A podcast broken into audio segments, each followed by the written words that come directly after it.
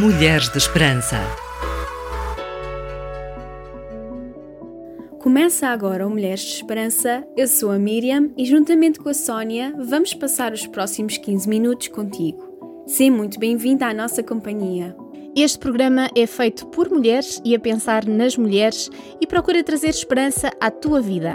Hoje vamos falar sobre beleza. RTM Mulheres de Esperança. Siga-nos no Facebook e Instagram. Sofrer para bonita ser. Já ouviste esta expressão? Provavelmente já. Da boca de uma avó, mãe, tia. Mas o que é que ela te transmite? Miriam, sei que esta espécie de ditado popular foi marcante para ti numa determinada fase da tua vida, certo? Verdade, Sónia. A frase sofrer para bonita ser foi dita ao longo da minha juventude e afirmada como uma verdade absoluta. Eu nem questionava o porquê, mas muitos complexos floresceram por causa desse pensamento. Hoje, olhando para trás, percebo que ela teve um impacto tal que afetava a forma como me olhava ao espelho. Comecei a questionar-me: Será que sentir-me bonita é sinónimo de sofrimento? Será que obrigatoriamente tenho que passar por essa dor para alcançar os padrões estéticos requeridos e impostos pela sociedade? Se sim, porquê? De onde surgem estas ideias? De facto, há certos ditados populares, expressões antigas que escondem paradigmas e filosofias que subtilmente formatam a nossa maneira de pensar sobre nós mesmos e até sobre os outros. Frequentemente deixamos-nos levar por elas e somos induzidas a mentiras como não sou boa o suficiente, ou bonita o suficiente, ou inteligente o suficiente. Para o ser tenho que cumprir certas normas, vestir assim, maquilhar assado, fazer isto ou aquilo ao cabelo, emagrecer, engordar, ser mais alta ou ser mais baixa. Eu tenho de sofrer. Aí terei valor, respeito, amor e me sentirei aceito por todos. O belo atrai e encanta, o belo impressiona, o belo destaca-se, o belo é amado e valorizado. No fundo, é tudo o que as pessoas hoje procuram. Com o avanço da tecnologia, isso não está apenas implantado nos ditados, Sónia. Está na TV, através dos filmes, nas redes sociais e na publicidade. A manipulação das massas através da publicidade não é inocente. De uma forma muito subtil, passa uma mensagem que inferioriza ou maximiza o aspecto estético de mulheres e homens. Isso de inocente não tem nada. São estratégias de venda que acabam por destruir o nosso conceito seguro de beleza.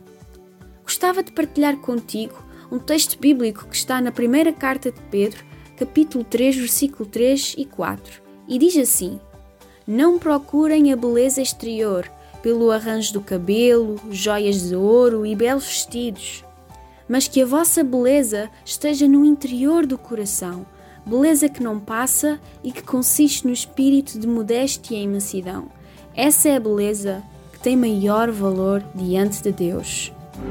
Orar, ouvir, aprender, crescer e dar. RTM Mulheres de Esperança. Se só te ligaste agora, este é o Mulheres de Esperança e estamos contigo para um tempo de reflexão sobre temas de interesse. Hoje a falar sobre sofrer para bonita ser. A que sofrimento esta expressão se refere? A dor de fazer uma cirurgia plástica para mudar a minha aparência? O sofrimento da depilação que temos de ser sujeitas? A dor que queima do exercício físico? O sofrimento da dieta e da bulimia? a dor da lipoaspiração para poder ter um corpo melhor? Que tipo de sofrimento eu tenho que passar para eu poder ser considerada bonita pela sociedade? Uma coisa é desejar manter uma rotina saudável. Outra coisa é fazê-lo para provar aos outros e mostrar o meu valor. Sabes, Miriam, este comportamento desesperado advém de uma sede em querer ter o melhor, ser o melhor, ou até mesmo de querer agradar aos outros é altamente tóxico e um beco sem saída. Nunca vamos conseguir agradar a toda a gente, é um facto. Esse sofrimento é, na verdade, a angústia de não conseguir aceitar-me tal como Deus me criou, de me querer mudar. Achar que todos os produtos, roupas e acessórios que compro vão salvar a minha aparência e fazer com que seja aceite pela sociedade. Sónia, reafirmando o que disseste, permitir que esta frase nos conduza é, na realidade, nunca estar plenamente satisfeita com aquilo que temos. Numa sociedade de aparências, a tendência é sempre elevar o nível de beleza, de fazer comparações e de estabelecer estereótipos. Há quem diga, orgulhoso de si mesmo, que não tem vergonha do seu físico e por isso o mostra. Pode ser uma maneira narcisista de pensar, ou pode simplesmente ser uma farsa. Não temos de provar nada a ninguém, mas a sociedade nos diz que devemos, para sermos vistos, valorizados e até mesmo endeusados. Não somos obrigadas a usar o sofrimento para cumprir estes conceitos estético-sociais. A sociedade pós-moderna está cada vez mais complexa e exigente quanto à aparência porque glorifica o corpo. Não que eu acho que devemos negá-lo ou desvalorizá-lo. Muito pelo contrário, devemos viver de maneira plena, saudável e cuidada e encontrar o equilíbrio buscando a identidade nas coisas espirituais, no interior. A sociedade não se apercebe do facto de estar a alimentar superficialidades na mente dos jovens. Pessoalmente, e porque sou mãe, é algo que me preocupa. A felicidade não está naquilo que é material, a Bíblia nos ensina isso. Não fixamos a nossa atenção nas coisas que estão à vista, mas naquelas que ainda não se veem. Pois o que se vê é passageiro, mas o que ainda se não vê é eterno. Eu acredito que as nossas mães ou avós, ao usar a expressão sofrer para bonita ser, jamais pensariam que esta tivesse um impacto psicológico tão grande. Mas a verdade é que ela indica insegurança, desejo de mudar o design estabelecido por Deus e usar o sofrimento como meio. Deus quer nos dar uma vida plena e segura, longe de sofrimento e complexos. É preciso ter muito cuidado, pois podemos estar a passar esta ideia e conceito de beleza às nossas filhas, sobrinhas, netas, amigas, primas. Querer arrancar uma parte que não gostamos, acrescentar um aspecto que gostamos, aumentar aqui e diminuir acolá. Na nossa opinião, desta forma não estamos a fomentar a comunidade feminina a ser a melhor versão dela mesma, mas tendo como prioridade o exterior em prol do interior.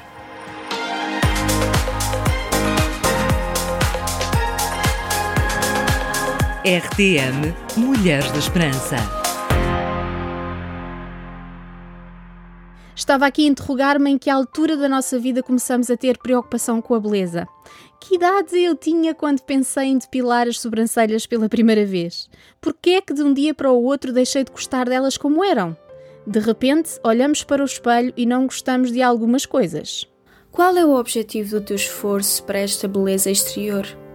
Cuidar da tua aparência do teu físico porque queres cuidar do corpo que Deus te deu ou por outra razão? E quando não consegues, consolas-te dizendo para ti própria que a beleza interior é que vale? Ou quem sabe, até te tornas defensiva quando as pessoas falam sobre a tua aparência? Miriam, tenho uma sugestão. E se víssemos o que diz a Bíblia acerca deste assunto? Será importante para Deus? Há uma passagem bíblica que diz o seguinte: não sabem que não pertencem cada um a si mesmo, para que o vosso corpo é templo do Espírito Santo que receberam de Deus e que habita no vosso interior? Por que é que Deus se preocupa com o nosso corpo? Porque quando cremos em Jesus Cristo, Deus envia o seu Espírito para morar em nós. Por isso é importante que cuidemos deste corpo de forma consciente. Foi Ele que te criou e fez de ti uma mulher com beleza exterior e interior.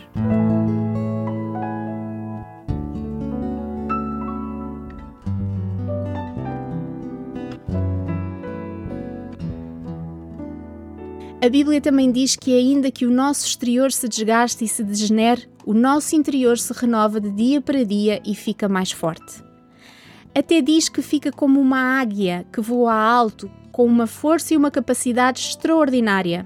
É isso mesmo, Sónia. A mulher interior pode ficar tão linda, tão forte, tão amorosa e tão bondosa que essa força e essa beleza transparecem. As pessoas sentem-se bem perto de nós, não pelo que mostramos, mas pelo que somos. Para isso, temos de ter uma relação pessoal e verdadeira com Deus, crer na Sua palavra, falar com Ele e acreditar que nele temos uma nova identidade, reconhecendo o nosso valor. É o nosso ginásio espiritual. Antes de terminarmos, gostava de fazer uma oração contigo, que nos estás a escutar.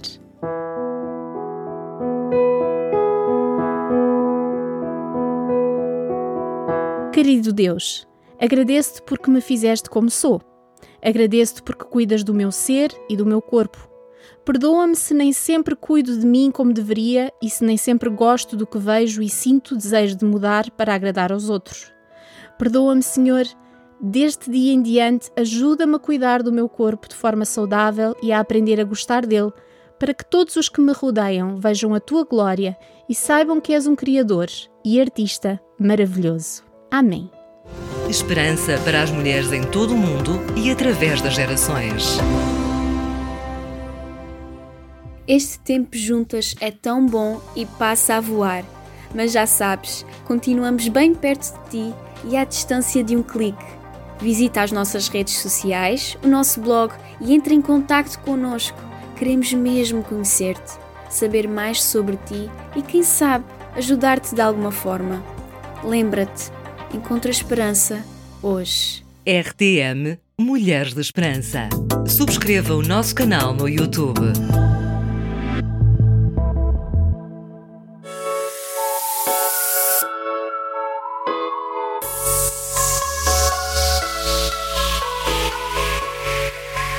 Mulheres de Esperança. Uma produção RTM Portugal.